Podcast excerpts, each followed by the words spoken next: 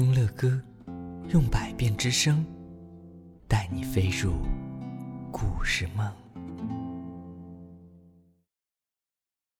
宝贝们，晚上好，欢迎继续收听睡前读给宝贝听啊！这段时间，乐哥发现向乐哥点播节目的宝贝真的是越来越多，越来越多了。我们的胖熊老师都快整理不过来了，还有很多的宝贝不断在留言当中不停的催促说：“哎呀，什么时候能播讲到我们的故事啊？” 嗯，在这里呢，乐哥也给所有的宝贝们一个大概的统一答复。从目前胖熊老师整理的速度来看呢，基本上是三个月到四个月左右，乐哥能够播讲到有你们点播的故事了。有的宝贝说：“哇，要等这么久，好辛苦。”实际上，我们的胖熊老师整理起来也是非常非常的不容易，因为真的是想把你们每一个宝贝的留言都争取能够归纳进去。在这里还要特别提醒一下所有的宝贝们，如果你们希望听到由乐哥点播的故事的话，可别忘记了，一定要在节目的评论当中给乐哥留言，并且呢，在那里要写清楚你们留言的所有的信息，比如说你叫什么名字，你今年多大了，你是来自哪个城市的小朋友，还有你在哪里上学。但是最最重要的就是，你到底想听什么样的故事呢？啊，除了点播故事之外，你们也可以在留言当中跟乐哥分享一些你最近的心情啊，比如说你是开心、快乐、高兴啊，我被选上班长了，或者是一些什么其他的啊，乐哥我最近可苦恼了啊，为什么苦恼都可以，乐哥可以酌情在节目当中为你们进行播出的。好了，让我们一起赶紧来进入今天的故事吧。今天向乐哥点播故事的是这样一位小朋友，他说：“乐哥你好，我是厦门市思明区的小朋友，我叫林景文，我今年十一岁了，我想点播肚子里的火车站啊，谢谢啦，你可以讲给我听吗？肚子里的火车站啊，十一岁的小朋友给我们点播的故事，到底是一篇什么样的故事呢？让乐哥马上讲给你听。”这个小姑娘名字叫茱莉亚。她呀，刚刚从幼儿园出来，走在回家的路上，突然，茱莉亚听到了一阵咕噜噜、咕噜噜的声音。这个声音啊，是从她的肚子里边发出来的。茱莉亚不知道，在她的肚子里啊，有一个火车站。肚子精灵们就住在这里，他们的工作是把食物。弄成泥，这会儿啊，小精灵们都在懒洋洋地躺着，因为大家正无事可做。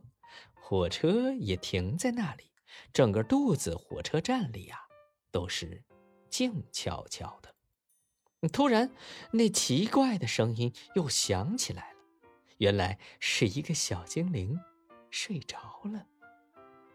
他在梦中啊，偶尔打起了响亮的呼噜。这就是茱莉亚听到的“咕噜噜”的声音。哦，原来肚子饿了是有一个小精灵在肚子里边啊睡着了打呼噜啊！这个想象力可真是丰富啊！让我们继续往下看，还有什么好玩的？茱莉亚终于到家了，一顿美味的午餐正摆在桌子上，她呀开始狼吞虎咽地吃起来。很快呀，一大团面条通过食道。掉进肚子火车站里，小精灵们立刻醒了，从各自的洞穴里爬出来，准备开始工作。他们都是一些非常勤劳的小家伙。哼，这群什么样的小家伙呢？啊，乐哥看到在绘本上，这群小家伙都是绿色的啊，绿色的小精灵。可是这次的情况让他们吓了一跳，怎么了？又粗又长的面条落下来，把它们缠住了；整片的生菜叶飘下来，像床单一样把它们裹住了；大肉块沉甸甸的，像石头一样四处乱滚。火车站里乱作一团，小精灵都生气的大叫起来：“哎呀，这个朱莉呀，根本就是没有好好瞧嘛，总是依靠我们。”这些食物太大了，我们怎么办呢？哎呀！尽管生气呀，小精灵们还是开始工作了，不然还能怎么办呢？火车必须准时出发，但是要把这么一大堆的食物弄碎，要花很多很多的时间和力气，因此工作进展得很慢。食物越来越多，堆得像小山一样高。这个时候啊，出事儿了，一大块东西不偏不倚的砸到了一个小精灵的脑袋上。他立刻晕了过去。在幻觉中啊，他成为了一名导游，带着游客在肚子火车站里参观。小精灵告诉游客们：“如果所有的食物都被嚼得很碎，那落下来就会是小段的面条、小片的菜叶、小块的苹果和小块的肉丁。”即使它们掉在哪个精灵的头上，也不会把它们弄疼。我们很快就把食物装进火车的车厢，还会在里面加上很多的液体。这些液体对消化非常的重要。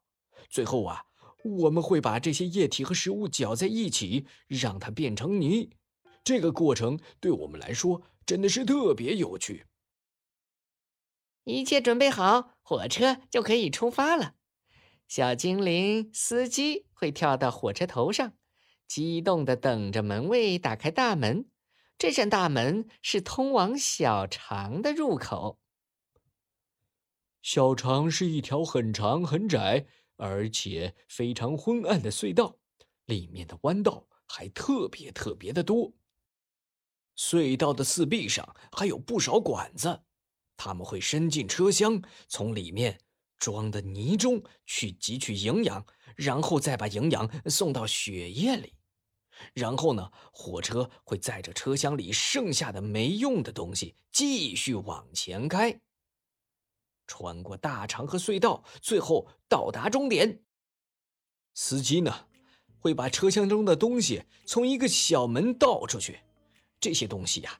大都会掉在一个白色的容器里，人们管这种容器叫马桶。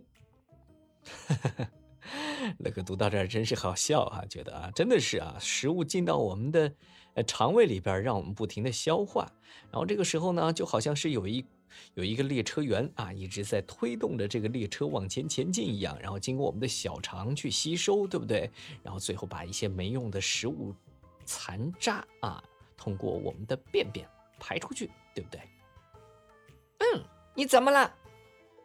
一个声音把昏迷中的小精灵唤醒。几个同伴正忧心忡忡地看着他。食物暴风雨这个时候已经停止了。一座巨大的食物山正堆在轨道的旁边。车站里空荡荡的。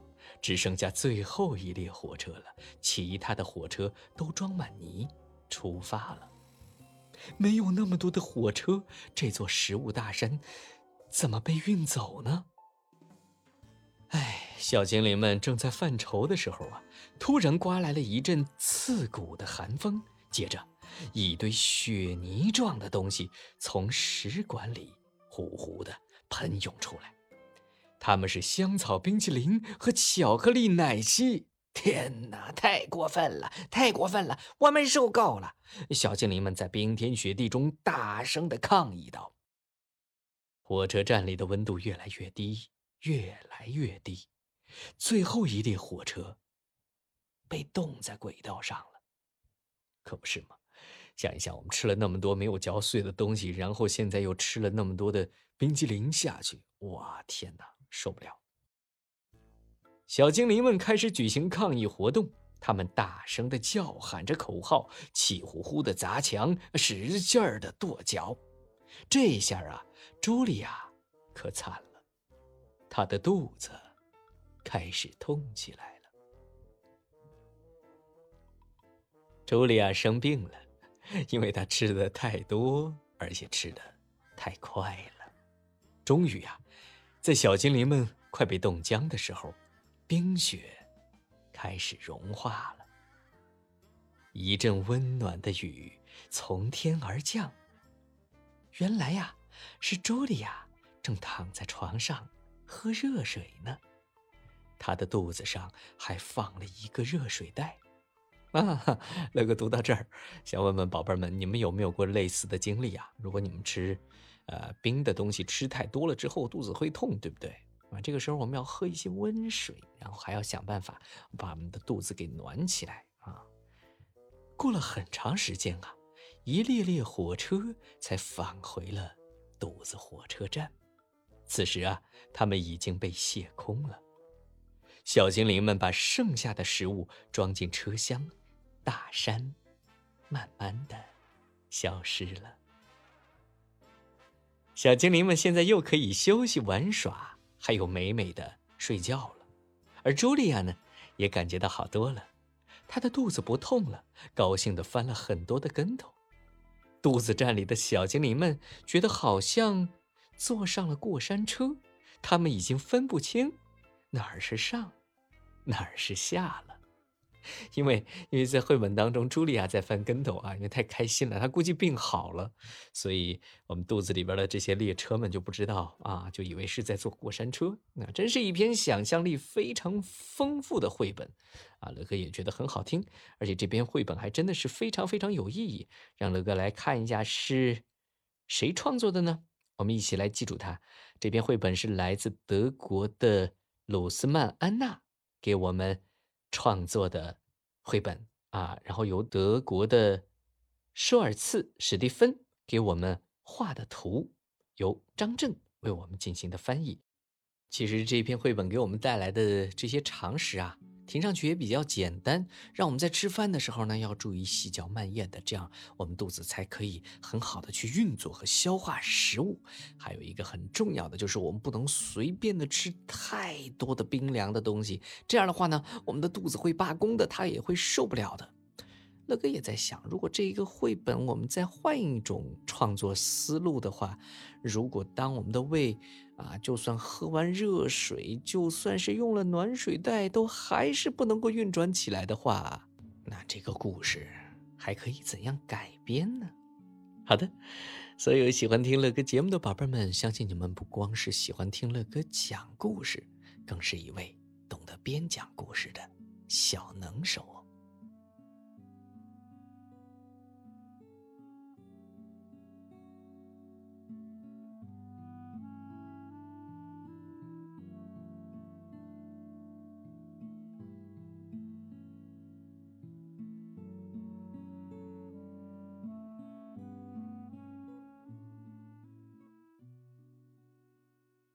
希望听到更多乐哥播讲故事的宝贝们，请搜索睡前读给宝贝听。